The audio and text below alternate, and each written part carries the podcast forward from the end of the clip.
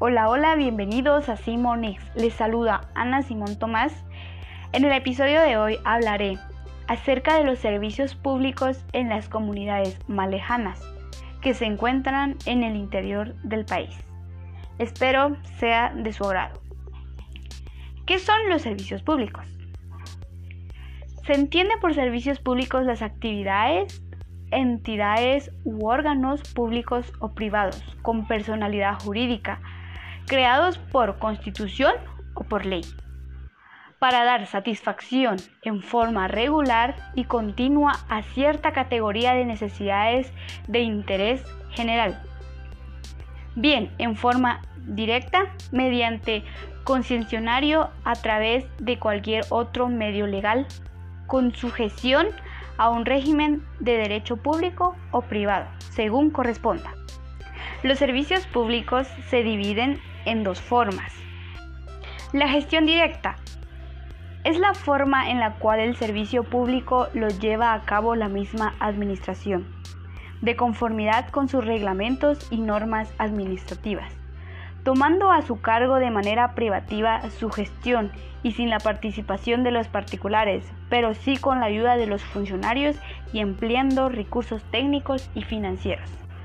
Dicha forma de prestación de servicios es de relación directa con la organización administrativa centralizada o descentralizada, con la que se le descarga de un gran número de tareas a la administración sin que se le dé su poder fiscalizador en lo relativo al servicio, debido a que los servicios públicos solamente deben ser prestados mediante la administración pública.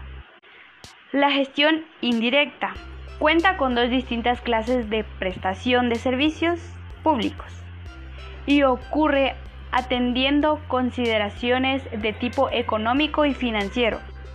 Debido a que el Estado no cuenta con los medios ni económicos ni financieros para la prestación directa de los servicios públicos, y entonces se les confía a los particulares o bien les da participación a dichos aspectos. Teniendo en cuenta lo que son los servicios públicos, hablaré acerca de dos comunidades. La comunidad rural. Este dispone de escasos medios de transporte y de servicios municipales. Esto quiere decir que la comunidad rural tiene limitada varios servicios públicos. Lo podemos ver con el servicio eléctrico. Muchas personas que en la comunidad rural habita no cuenta con luz, así como también no cuentan con transporte y servicios municipales. De la misma forma que la educación en esta comunidad es escasa, ya que no podemos encontrar escuelas. Teniendo en cuenta que la economía de la zona rural se basa en las industrias del sector primario, el cual es agropecuario. Teniendo en cuenta que los cambios climáticos traen consigo muchas consecuencias en el cultivo como en el ganado. La vida en las zonas rurales se caracteriza por la baja densidad de la población, los tipos de construcciones suelen ser casas de granja o industrias muy distanciadas entre sí, teniendo en cuenta que su característica principal es que la disponibilidad de servicios es muy reducida. Tomando en cuenta las características de la comunidad urbana, hablaré de un departamento y municipio en específico, y este será el departamento de Huetenango, municipio de Santa Eulalia. Se trata de una comunidad rural.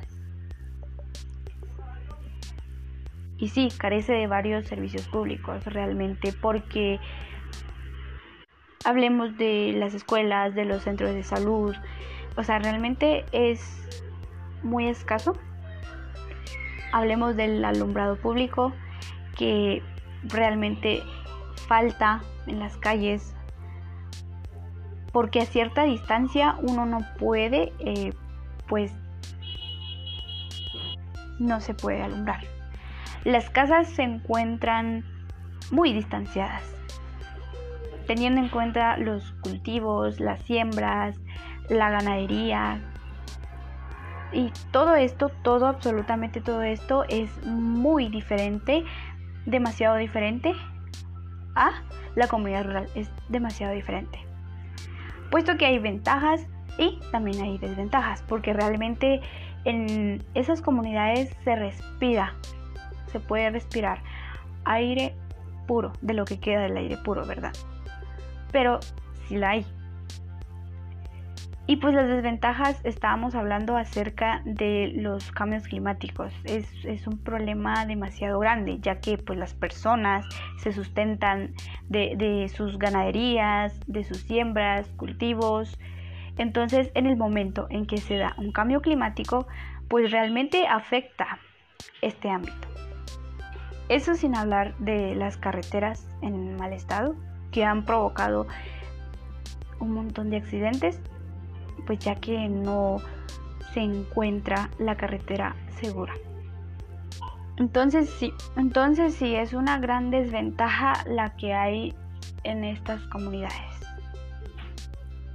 En el caso de la comunidad urbana es muy distinto ya que ésta dispone de múltiples medios de transporte y de una gran cantidad de servicios, como bien lo venía hablando del alumbrado público. En esta comunidad, el alumbrado público es abundante, tomando en cuenta que las viviendas se encuentran unidas, se encuentran muy cercanas.